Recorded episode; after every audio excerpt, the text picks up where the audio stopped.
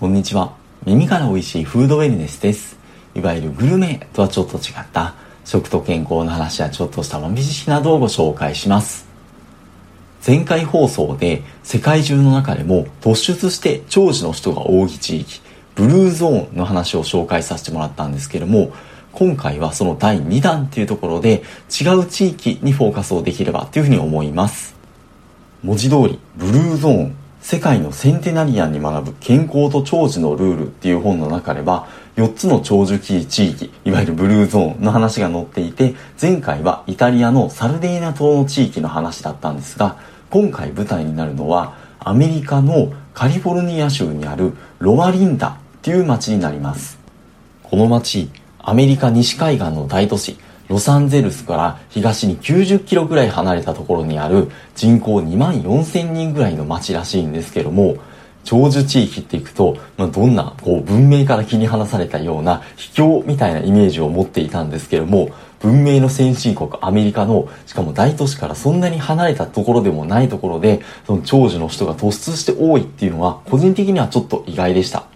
なので、ほんまかいなとも思ってしまうところではあるんですけども、これブルーゾーンの調査がされた、まあ、この本とかが書かれた当時の話かもしれないんですけれども、平均的なアメリカ女性の平均寿命80歳に対して、この地域の女性の平均寿命は89歳。男性についてはアメリカ人平均76歳に対して、この地域の平均は87歳っていう風に、9歳から11歳ぐらい平均寿命が長かった地域らしくて、しかもこれは30年間にわたって約7万人をフォローして分かった研究結果なので非常に信頼性の高いものなんだそうです。ではどうしてこの地域だけ突出して平均寿命が高いみたいなことが起きているのかなんですけども、この町はキリスト教の一会派のセブンスデイアドベンティストって呼ばれる人たちが中心となって作られた町らしくて、なのでまあ住んでいる人の大半もこのアドベンティストっていう宗派の方たちで、このアドベンティストの方々は聖書の規律にもとても忠実だっていうふうに言われているようで、それは食生活でも例外ではなくて、まあ、例えば、まあ、タバコを吸わないのはもちろん、アルコール飲料を飲まないとか、あとはお肉をほとんど食べない、まあ、菜食主義っていうのが貫かれてるっていうのですとか、それにとどまらず、こってりとしたものを食べないとか、カフェインを含む飲料を飲まない、それプラス刺激性のある食べ物っていう意味で、スパイスとかっていうのはあまり取らないですとか、一般の人から見ると、まあ、ストイックとも取れるような食生活を実践されているそうなんです。ブルーゾーンの本の中で紹介されているエピソードとして、この地域はやっぱり喫煙者、タバコを吸う人の割合っていうのが昔から非常に低かったらしいんですよ。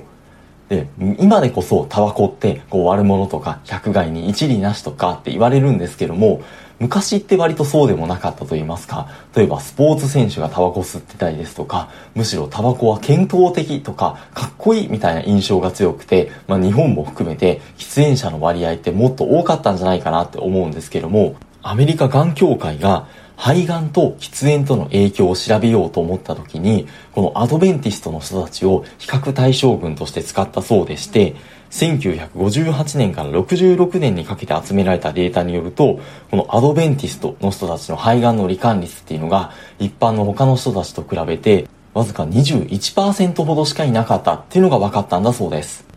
喫煙が肺がん罹患率に影響するって話はもう今でこそ当たり前と言いますか広く知られていったんですけどもただアドベンティストの人たちはそれだけではなくてどうやら他の癌とか心臓疾患とか糖尿病の罹患率も低かったっていうことが分かっていて、アドベンティストの人たちの食生活とかライフスタイルっていうのが、まあ、この健康とか、まあ、その長寿っていうのに影響しているかもしれないっていうところで、その秘密を探るために、アドベンティスト健康研究、 Adventist Health Study と呼ばれるものが始められて、その疫学研究の調査対象、拠点としても、このアドベンティストの人たち、このロマリンダの街っていうのは広く知られるようになっていったんだそうです。例えばさっきも出てきましたが、この街の人たちの食生活の典型的な特徴として、比較的菜食主義の傾向が強いっていうふうなところがあるんですけども、このベジタリアンの食生活とその健康とか病気の関係を調べた研究として、例えば、普通にお肉とかを食べる人たちと比べて、セミベジタリアン、たまにお肉を食べるぐらいの人たちっていうのは、糖尿病の罹患率が28%低くて、さらに、お肉は食べないけど魚は食べる。ペスカ、ペスカタリアンって呼ばれる人たちは、糖尿病の罹患率は51%低くて、卵とか乳製品は食べるけど、魚とかお肉とかは食べないっていう人たちは、糖尿病の罹患率61%低くて、さらに、もういわゆるビーガン、卵とか乳製品も含めて、一切動物性食品を食べない人っていうのは、糖尿病の罹患率が70% 78%低かったっていう風な驚きの結果があるようです。しかもこの同じ研究では、高血圧との関連っていうのも調べられていて、普通の人と比べてセミベジタリアンの人たちっていうのは高血圧の人の割合が23%低くて魚以外のお肉は食べない人たちっていうのはいわゆるペスカタリアンの人たちは高血圧38%低くて動物性食品は卵とか乳製品しか食べません。いわゆるラクトーベジタリアンと呼ばれるような人たちは高血圧の割合55%低くてそしてビーガン、全く動物性食品食べない人っていうのは、高血圧のリスク75%低かったっていうのが、これもまた驚きの結果となっています。こういった話をしだすと、菜食主義の勧めみたいな話になってきそうな気がしてきたんですけども、ブルーゾーンの本の中にある他のエピソードを例えば紹介させていただきますと、この本の中で97歳の現役のお医者さんで、しかも毎月20例の心臓外科手術をこなすっていう風な、ちょっと心臓手術受ける側としてはちょっとビビるような話を紹介されているんですけども、このおじいさんがナッツがすごい好きでめちゃめちゃ食べるんだよねっていう話が出てきたりもします。言われてみれば、このチャンネルであまり取り上げてなかった気はするんですけども、ナッツと健康効果みたいな話って最近よく耳にするようになった気がしませんでしょうか？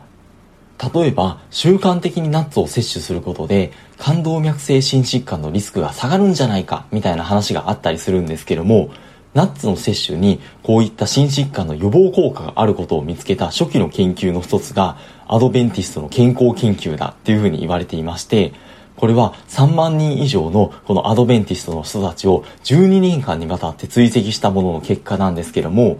そもそもアドベンティストの人たちっていうのは、さっきも出てきたんですけども、タバコを吸う人っていうのが著しく低かったりですとか、あとは菜食主義者が多いので、平均的なアメリカ人よりも、飽和脂肪酸、動物性脂肪とかに含まれるような飽和脂肪酸の摂取量が少ないっていうふうに言われてるんですが、このアドベンティストの人たちの中でも、ナッツを週に少なくとも5回以上食べる人っていうのは、週に1回未満しか食べない人よりも、この冠動脈性心疾患の死亡リスクが48%低くて、心筋梗塞のリスクも51% 1%低かったっていう風な研究もあるようです。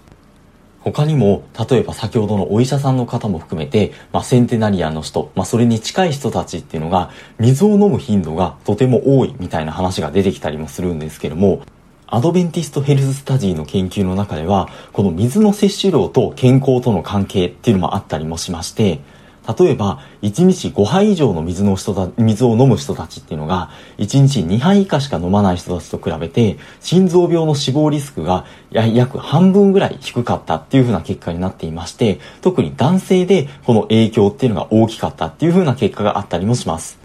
ちなみにここで言う1杯の水っていうのは 240ml なので、まあ、5杯ってことは1.2リットルってことになるんですけども、まあ、そのぐらい水分取ってますよっていうふうに思う方結構多いと思うんですけども、この研究結果に出ているのはあくまで水の話でして、水以外の飲料に対してはこの結果っていうのは出ていないので、やっぱりお水を飲むってことが健康っていう意味ではどうやら大切みたいです。アドベンティスト派の人たちは金曜日没から土曜日没までを安息日としていて、その時は仕事をしないとか、安息日を守るのを徹底しているそうなんですけども、まあ、そのライフスタイルが、まあ、そのストレス軽減ですとか、自らを内省する機会とかにもなって、健康にもつながってるんじゃないかっていうような話もあったりもするんですけども、今回はいろいろある話の中でも、食生活の話をピックアップして取り上げさせていただきました。